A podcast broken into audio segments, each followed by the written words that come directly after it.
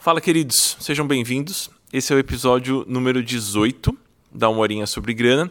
E hoje a gente vai conversar um pouquinho sobre dinheiro a dois, sobre finanças para casais é, seria uma possibilidade eu expor por aqui os arranjos possíveis. Então, com conta conjunta, sem conta conjunta, investe no nome de um, investe no nome do outro, um gosta mais de dinheiro, outro gosta menos, enfim.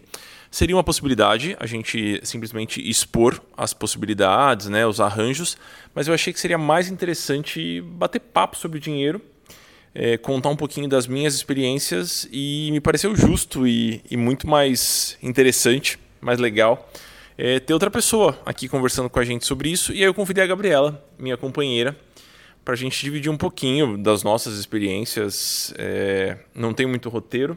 A gente fez questão de não, não alinhar essa conversa para, enfim, ser uma coisa mais espontânea e interessante. E, e é isso, a gente vai começar a bater papo um pouquinho sobre esse assunto. Oi, pessoal, tudo bem? Eu sou a Gabriela, esposa do Eduardo. Que sério? É, não tenho traquejo das redes sociais e das mídias e da fala, mas vou tentar aqui ter uma conversa é, fluida com o meu marido.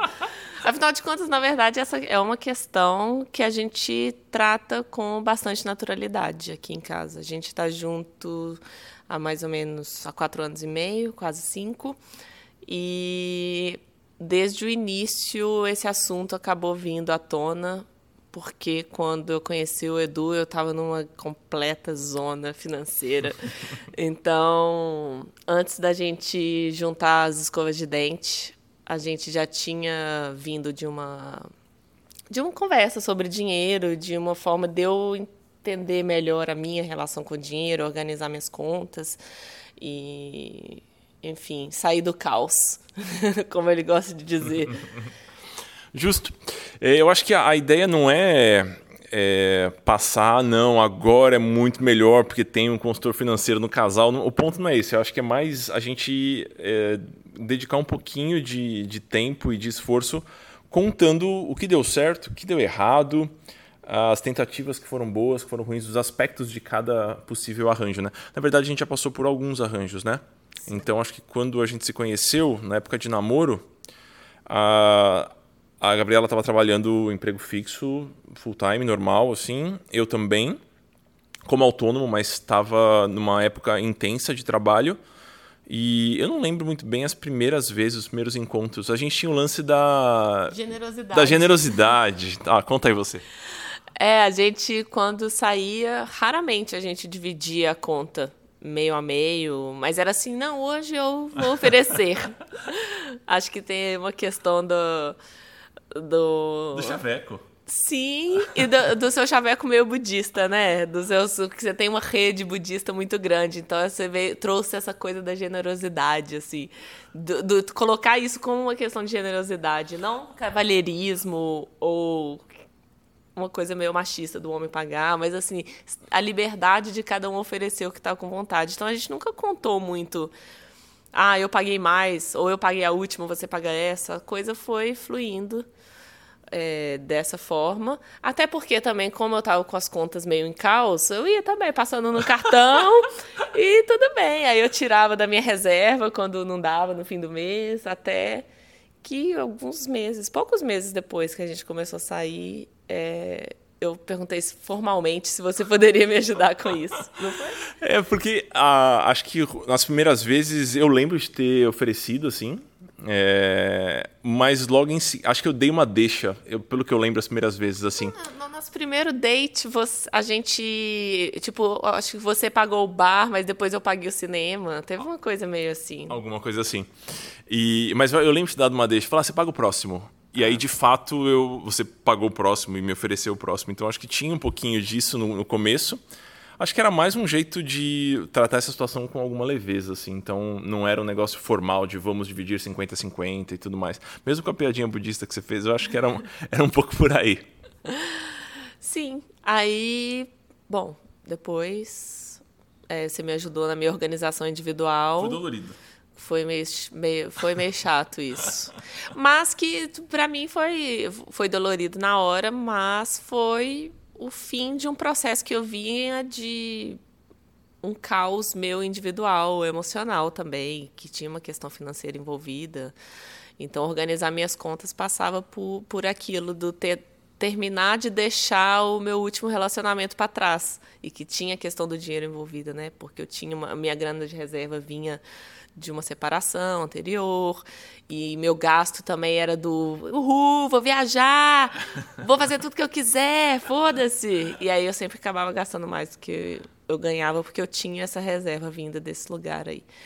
E aí quando você me ajudou a fazer as contas de ver o quanto a mais eu estava gastando do que eu ganhava, foi aí que eu falei, não, a gente precisa dar um jeito nisso.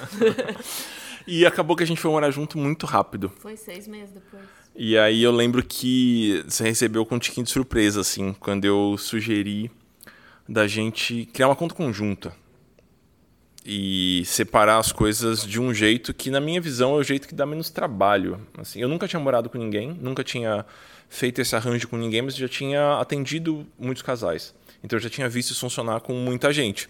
E aí eu lembro que a gente tentou, a gente, eu, eu conversei com você, foi um estranhamento assim, Vou explicar o arranjo rapidinho e aí vocês me falam depois se vocês acham que funciona ou não. A gente manteve as nossas contas individuais, porque acho que, enfim, individualidades devem ser preservadas num relacionamento saudável. E a gente criou uma conta conjunta para dividir os gastos que a gente uh, acordou que seriam divididos, obviamente. Então, acho que era. Você lembra a lista é. toda? Aluguel, as contas da casa, compras, supermercado, e a gente tinha um orçamento extra para lazer conjunto, que durava até metade do mês. Aí depois a gente voltava para o esquema da generosidade, depois que acabava o valor do lazer conjunto. Justo. Então a gente tinha essa conta conjunta e a gente alimentava essa conta conjunta uma vez por mês. Então, nos respectivos salários ou, enfim, numa data pré-determinada, cada um colocava um determinado valor nessa conta conjunta e a gente usava essa conta conjunta para pagar aluguel, para pagar, enfim, segurança da rua, para pagar Mercado. mercados, tinha uma cota de lazer, que eu lembro que a gente sempre subestimava esse valor, que no final a gente acabava comendo fora mais do que, do que o normal e acabava gastando mais. E sobre esses valores, como é que foi o começo da estipular esses valores?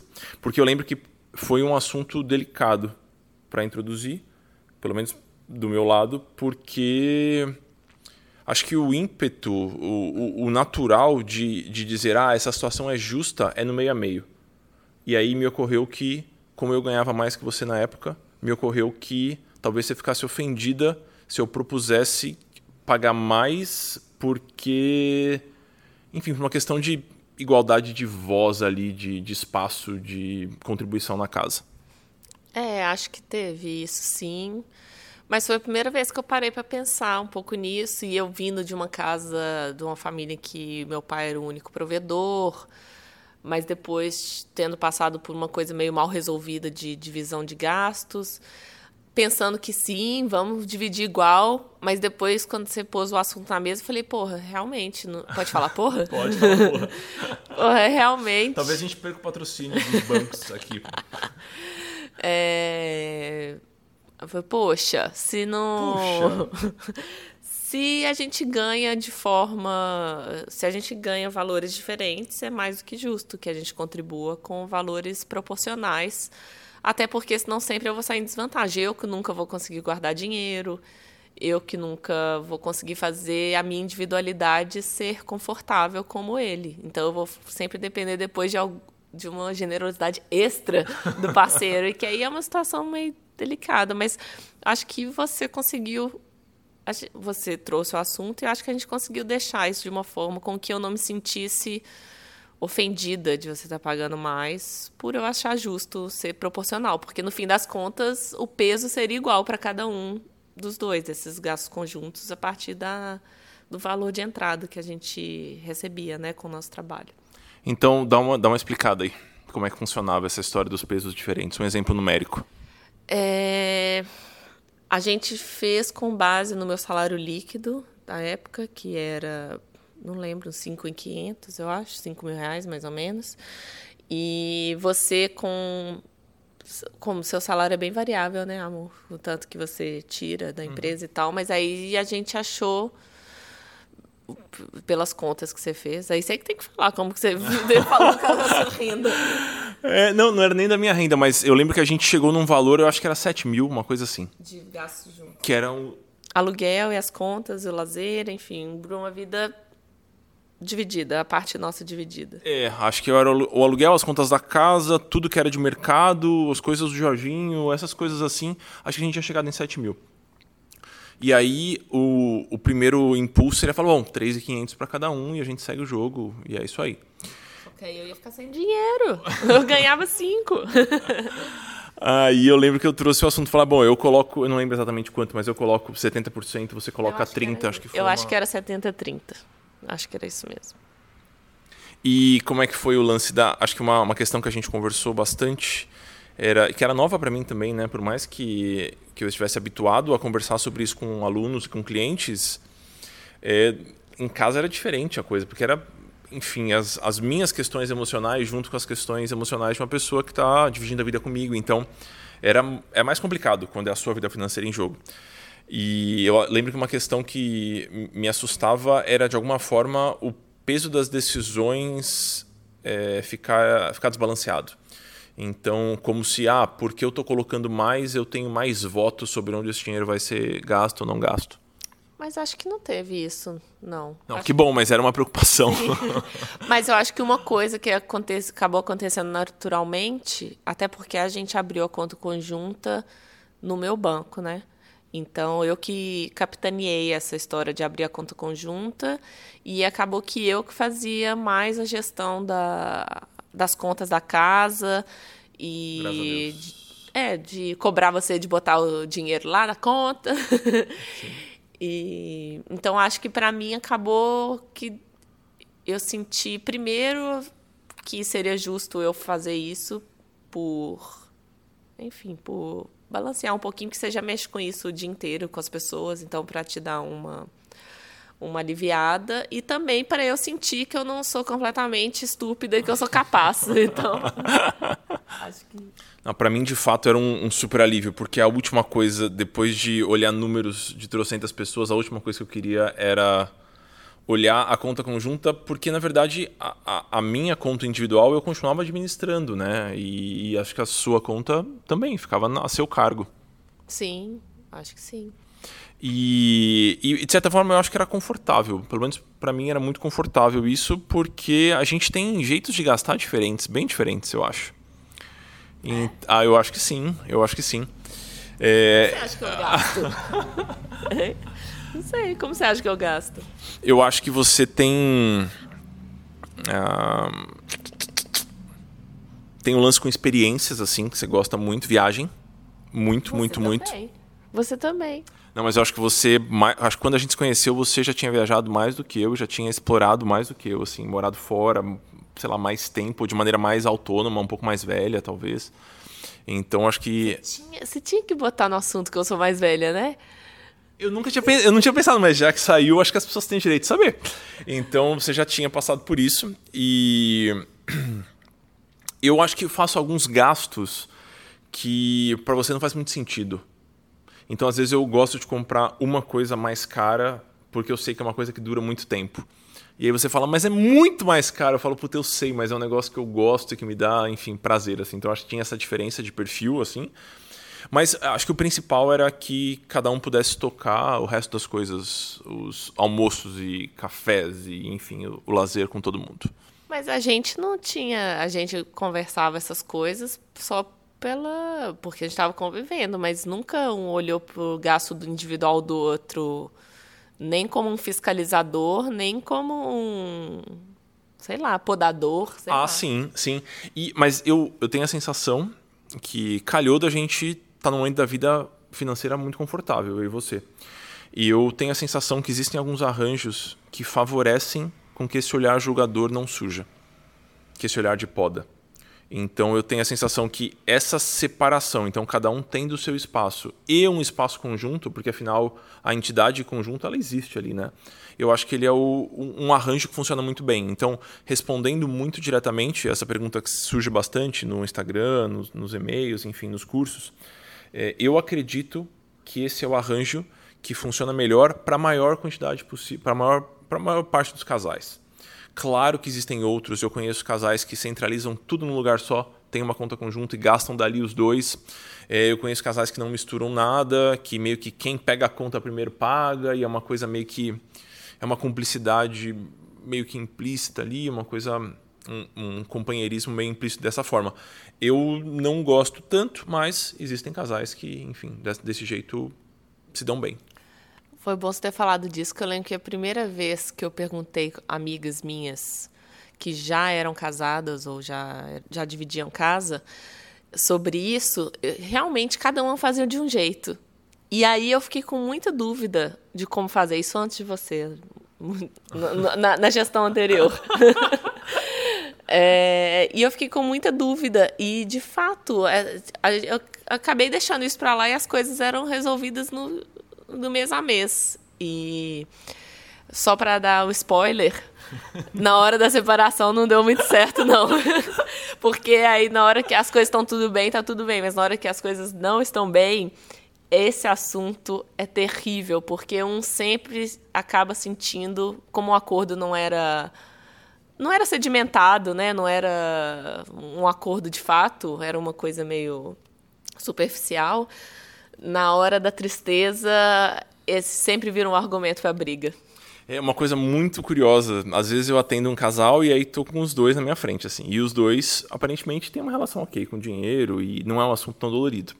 E aí eu pergunto, ah, quem paga o quê? E eles falam, ah, eu pago esse aqui, eu pago esse aqui. E fica um assunto meio que de comadre, um papo de comadre.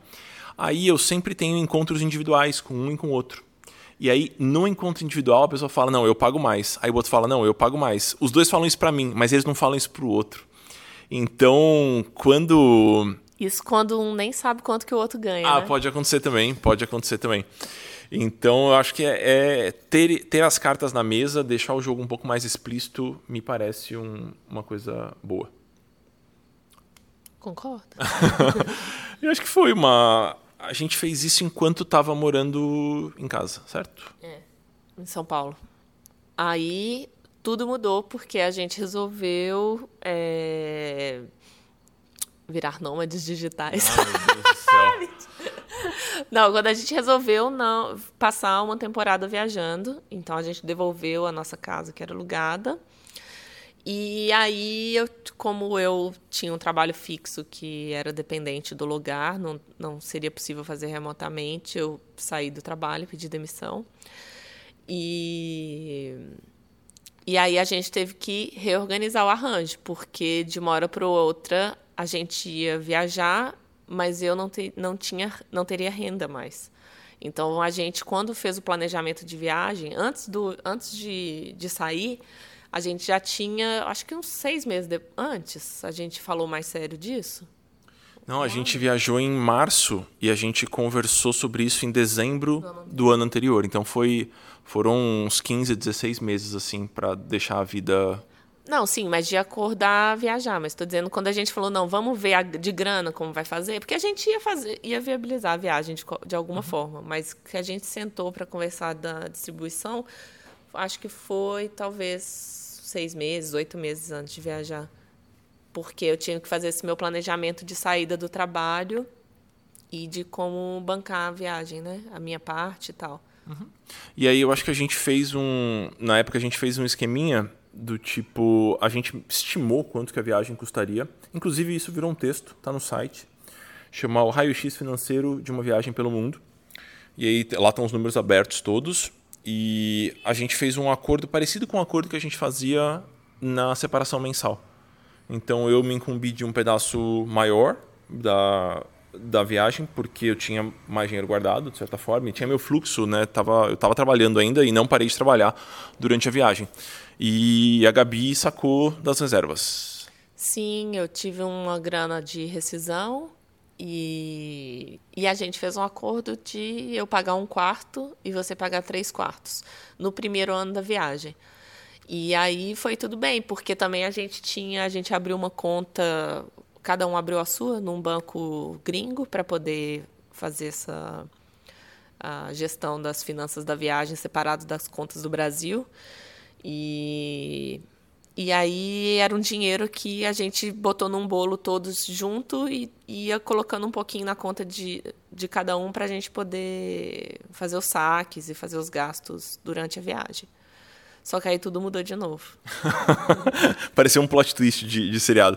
Então acho que a gente fez esse esquema de ter um montante né, que a gente ia consumindo dali é, com as duas contas. E também se no acordo você se comprometeu a se caso passasse o orçamento do que a gente tinha previsto no início, que você cobriria o, o, o excedente porque estaria sem entradas, né? E você continuaria dando um jeitinho de ter renda, né? É, na real, o jeitinho de ter renda trabalhando. Sim, mas precisasse ter mais e tal. É, porque na real, a, o lance da viagem, acho que por mais que os dois gostassem muito de viajar, era um, um, sonho muito meu, assim, também, de ficar um tempo longo fora, né? E eu tinha muito menos a perder do que você, porque você largou mão por um tempo do seu emprego, e, enfim, um emprego bom, assim, então, que você gostava. E... Sim, aí o acordo era que eu não mexeria na minha reserva, porque você continuaria gerando renda e eu não. Sim. E aí a gente foi viajar, a, a viagem era para durar um ano, era para ter acabado em março desse ano, é, acabou antes, de certa forma, por N problemas de saúde. Acho que quem acompanha a gente mais de perto e acompanha newsletter soube. A mãe da Gabi faleceu, a gente voltou para o Brasil às pressas, foi uma merda. É, e aí a gente ficou, acho que, num limbo financeiro, uns meses. Foi, a gente, passou, a gente voltou para o Brasil em setembro, final de setembro. Acho que até dezembro é, a gente não falou mais sobre isso, gastou muito dinheiro. Eu não gastei nem um centavo, você foi bem parceiro nessa, porque eu não estava condição nem de, de pensar em mim, quanto mais em dinheiro, né? Então você cobriu bem aí os. Hum. Segurou as pontas. Até a é, gente resolver. Eu também não olhei para dinheiro nessa época, para ser sincero. Eu, tava, eu tenho uma condição privilegiada e eu fui gastando porque eu estava sem nenhuma condição nem de trabalhar, nem de olhar muito para essa, essa questão. Foi um, uma bagunça completa na vida, assim.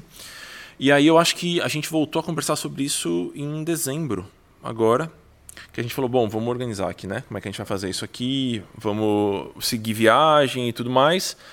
E a gente tem, a gente seguiu viagem de certa forma. A gente foi em janeiro. Foi. A gente saiu do Brasil de novo em janeiro.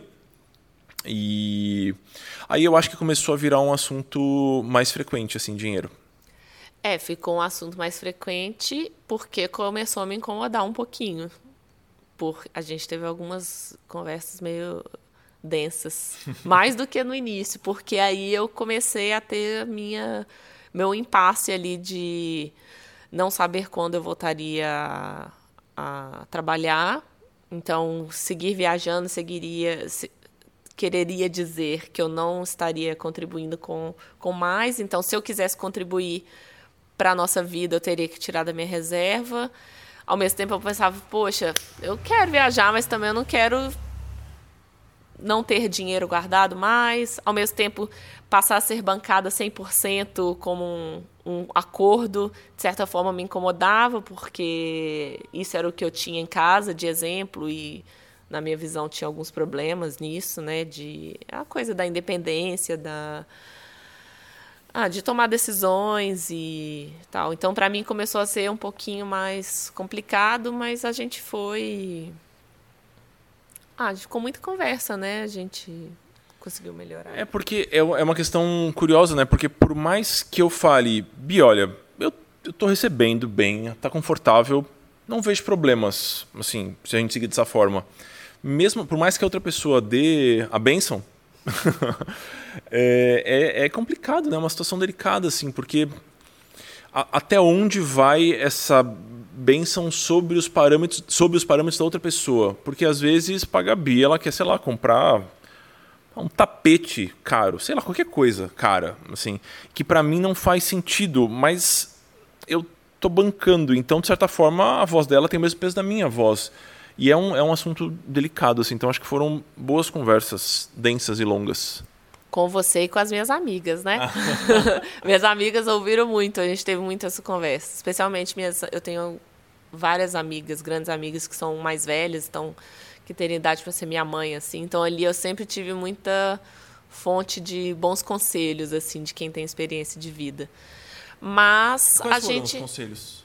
Ah, foi difícil, porque lá também com elas cada uma acha uma coisa, cada uma viveu de uma forma as experiências com os respectivos maridos, inclusive a questão de um tempo sem, sem trabalhar, especialmente quando tem filho chegando, que não é o nosso caso, tá? Mas poderia vir a, a chegar em breve. Então, é, foi só um jeito de eu ver também que essa questão não é sacramentada e não é fácil para ninguém. Então, várias possibilidades existem, várias possibilidades de o que funciona para um não funciona para outro. Você vê que eu tinha exemplos completamente opostos sendo me sendo dados, que uma achava que o da outra não era, não funciona e enfim, mas para elas funcionava. Só que a gente acabou resolvendo essa questão com uma conta conjunta para os gastos juntos também. Foi. Ah, sim, sim. Aí a gente fez uma, uma conta conjunta para as coisas da casa. É, só que ao invés dos dois alimentarem, eu alimentava. E por mais que pareça bobo, isso faz muita diferença, essa estrutura. Sim, eu ter o meu cartão e não precisar falar, amor, vou comprar tal coisa, porque o dinheiro está lá. E eu sentia que aquele dinheiro era o dinheiro da nossa entidade vida que segue. E eu continuei. Claro que eu estou tendo poucos gastos individuais, porque a gente está vivendo uma vida. Bom, ainda mais agora na pandemia, então é mais sobrevivência mesmo, né? De casa, comida, não tem lazer praticamente, então eu acabei não tendo que mexer nas minhas reservas. Mas aí, eu, dessa forma, eu estaria disposta mesmo a coisas. É, eu comprei, sei lá, biquíni para poder vir para o Nordeste. Então, assim, isso eu paguei com meu dinheiro, claro, mas enfim, acho que ficou menos doído eu não ter que falar com ele a cada gasto. Com ele e comigo. Ah, é. Eu agora eu tô falando com as pessoas. é como assim. Sim. É, acho que sim. Acho que essa. Eu, assim, não poderia estressar esse ponto mais, assim. A, a, a estrutura faz toda a diferença. Então, tem estruturas que favorecem relações mais saudáveis do, casais com, do casal com, com a grana. Assim, então, acho que esse foi um ponto pra gente. Mas é porque também, se você pegasse o extrato dessa conta e começasse a falar, Bi, você gastou isso? Bi, você gastou aquilo? Nossa, eu ia ficar puta demais. Aí a gente tinha sérios problemas. Acho que sim, acho que sim. E. E com isso acho que a gente foi. Chegamos no, agora onde a gente está, não? Não, porque agora mudou de novo, né? Agora eu vou voltar a trabalhar agora em agosto, então vou voltar a ter salário vai ser um salário bom e que o arranjo novo vai ser diferente, né? Você pode contar qual vai ser o arranjo. Eu não, a gente não discutiu o arranjo ainda, mas. Nossa, vai me dar até carência. justo, justo. Então acho que a gente vai voltar para o arranjo que a gente estava, certo? De ter uma conta conjunta. Só que aí a gente vai dividir meio a meio os, os nossos gastos. A, a história da carência é porque nesses últimos meses que a gente passou viajando, especialmente que a gente passou viajando, a nossa vida era mais barata do que a gente tinha em São Paulo, porque São Paulo é uma cidade incrivelmente cara. E a gente foi viajar para lugares, alguns deles muito, muito, muito baratos. Então a gente morou em Moçambique, que não é tão barato assim, mas é mais barato que o Brasil. A gente morou na Sérvia, que é muito, incrivelmente barato. Então, nesse meio tempo, eu segui guardando uma grana por mês ali. E a Gabi não. Então o que a gente combinou foi que a Gabi teria um, uma carência nessa conta conjunta. É, ela voltaria a, a, contribuir com os nossos gastos daqui a dois meses, no terceiro salário. Achei justo. Para que você possa, nesses ah, Para eu poder meses... dar uma juntada de dinheiro, dar uma corrida atrás do tempo, de tudo que ficou parado ali, de, em termos de, de poupança, né? Justo. Então, acho que a gente contou um pouquinho da nossa perspectiva aqui acho que tem alguns pontos que valem a pena ser, serem retomados. É, esse é só uma das maneiras de organizar, existem muitas outras. Então dá para organizar com duas contas só, dá para organizar com uma conta conjunta só. Só não dá para não falar sobre isso, porque aí vai parecer que está tudo bem quando a relação está numa fase gostosinha e tudo mais, mas numa relação de longo prazo, acho que é esperado assim, é previsível que vão ter períodos mais complicados. E aí nesses períodos complicados vai ser muito bom ter o arranjo feito antes. Então acho que esse é um ponto. É... Fala outro ponto que você acha que é importante. Ah, isso me pegou de surpresa. Vou falar mais um então, só pensando no seu. Acho que tem a questão do peso da palavra nas decisões financeiras. Então, ele, na minha opinião, deve não, não deve depender do quanto cada um está colocando ali. Porque senão a gente vai chegar num, numa, numa questão complicada. Olha a oxinuca. Vamos supor um casal onde a mulher ganha 8 e o cara ganha 3. Então a mulher ganha quase três vezes o que o cara ganha. Aí eles vão ter que tomar uma decisão. Eles vão ter que decidir se eles vão desenhar um estilo de vida mais perto do 8 que ela ganha ou mais perto do 3 que ele ganha. Porque eles fazem. E vamos supor que eles fazem questão de ser 50-50, né? 50%. E, se por um acaso eles quiserem desenhar um estilo de vida no 6, ou seja, cada um vai colocar 3, eles teriam um grande problema, porque o cara vai ficar basicamente com zero reais. E a menina vai ter os outros 5 para ela. Então, é, é, é uma conversa que tem que acontecer e, na minha opinião, essa flexibilização deve acontecer também, Caso contrário, a gente sempre vai estar tá meio que preso no estilo de vida do que ganha menos. Talvez não seja um problema, mas para algumas pessoas é. Então a gente não vai poder comer fora, porque se a gente definiu um estilo de vida que cabe no salário da pessoa que ganha menos. Sim. Acho que pensei em duas coisas agora enquanto você falava. Uma que ainda mais eh, me colo... pensando na nossa situação, acho que quem acha que não sabe lidar bem com dinheiro, eu acho que nessa conversa, dá, durante essa coisa do, dessa pactuação, dá para a pessoa é, ver onde ela tem, quais são as habilidades dela em que ela pode oferecer para o casal. Como eu disse, eu consegui é, fazer a gestão da nossa conta conjunta mesmo sendo de humanas e achando que eu não tinha que eu não saberia fazer isso. Então acho que é legal os dois tomarem parte no que se sente confortável em fazer, mas não deixar 100% a cargo de um ou de outro. Acho que isso é importante. E agora me veio uma questão e que a gente precisa conversar ainda. Ah, meu Deus. Agora que eu, que eu vou retomar, voltar ao mercado de trabalho. Uma coisa que a gente nunca fez e que eu acho que em algum momento a gente tem que pensar é pensar na, na parte dos investimentos, o que, que é de cada um e o que, que é conjunto. Porque até hoje eu e você só temos coisas separadas. É, isso, eu não ia falar disso no, no episódio, não tinha me corrido falar disso, assim, mas eu acho que é um tema muito, muito bom pra gente abordar só um pouquinho, pelo menos, para não ficar muito longa essa horinha. Bom, eu não sei, sei que tem que falar, a gente não conversou disso. bom, é, existem possibilidades aqui. Então, eu gosto que o eu acho que é mais saudável se o casal definir um, um investimento, né, um determinado montante que vai atender sonhos que são conjuntos, mas que cada um tenha o seu patrimônio separadamente. A gente casou com separação total de, total de bens, mas tem N outros arranjos possíveis. Em relação a investimentos, me parece que faz sentido ter um espaço onde os dois aportam e aí a gente gerencia essa carteira da maneira que fizer mais sentido, mas é um espaço que é dos dois e não um pedaço do espaço de cada um. Pode ser, vamos fazer então.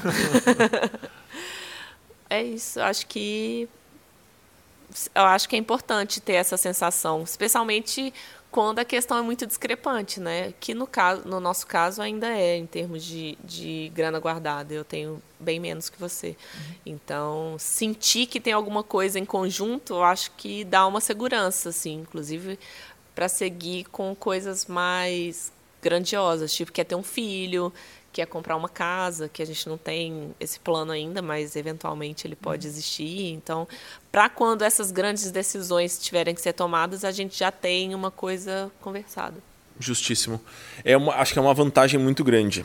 Se a gente puder conversar sobre essas coisas numa época em que essa situação não é dolorida, não é um ponto meio nevrálgico assim, eu acho que pode ser uma coisa bem boa. É, talvez algum advogado ou uma pessoa mais ligada à legislação possa me corrigir, mas pelo que eu acompanho, pelo que eu conheço, as contas de corretora elas são individuais. Então, toda conta de corretora ela é atrelada a uma conta corrente de banco, né? E você pode ter procuradores para essa conta. Então, você pode, por exemplo, ah, eu tenho minha conta de investimentos e a minha esposa é minha procuradora, então ela pode movimentar minha conta.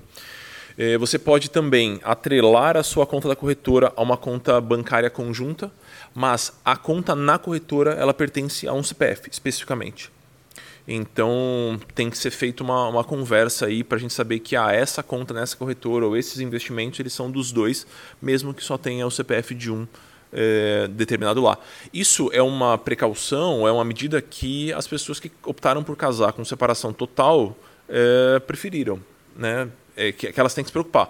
As pessoas que casaram com separação parcial ou comunhão total de bens. Ou tem união estável, que, que é uma parcial, né? É uma parcial, sim.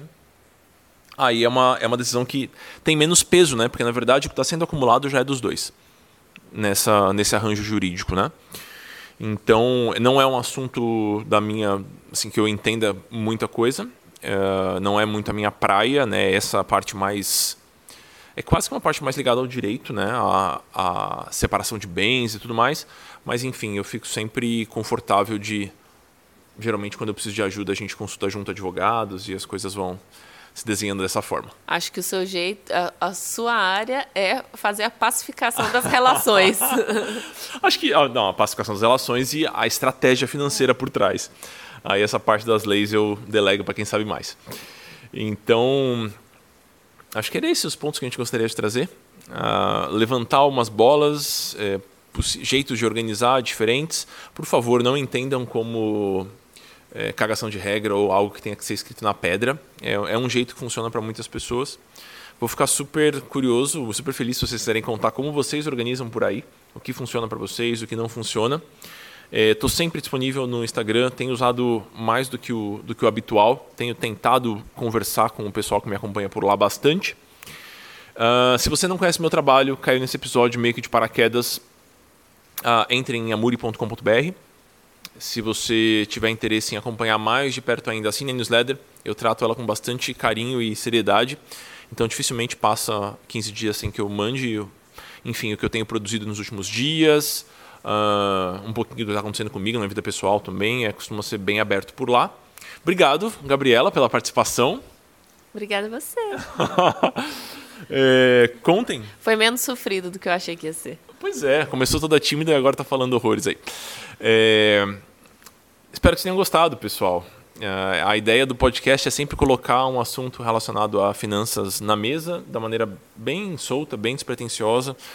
Como vocês podem perceber, não tem grandes edições, é mais para ser um, um bate-papo, um espaço para a gente falar sobre dinheiro. Tá bom? Uh, em, um jabá honesto, antes que eu esqueça. Em outubro, uh, dia 6 de outubro, eu abro vagas para o Dinheiro Sem Medo e para o Finanças para Autônomos que são os programas de acompanhamento que eu ofereço. Tem vários casais que participam do Dinheiro Sem Medo, especialmente, e são sempre discussões muito legais. Às vezes a gente faz os plantões e tem algumas câmeras ali com dois rostinhos juntos, e aí eu sei que são casais ou mãe filho, enfim, tem várias várias possibilidades. Se você quiser ser avisado sobre a abertura das vagas, entre em meavisa.amuri.com.br deixe seu nome por lá, que aí eu entro em contato pessoalmente. E é isso. Muitíssimo obrigado. Fiquem bem por aí. Beijo grande. Tchau, pessoal. Beijo.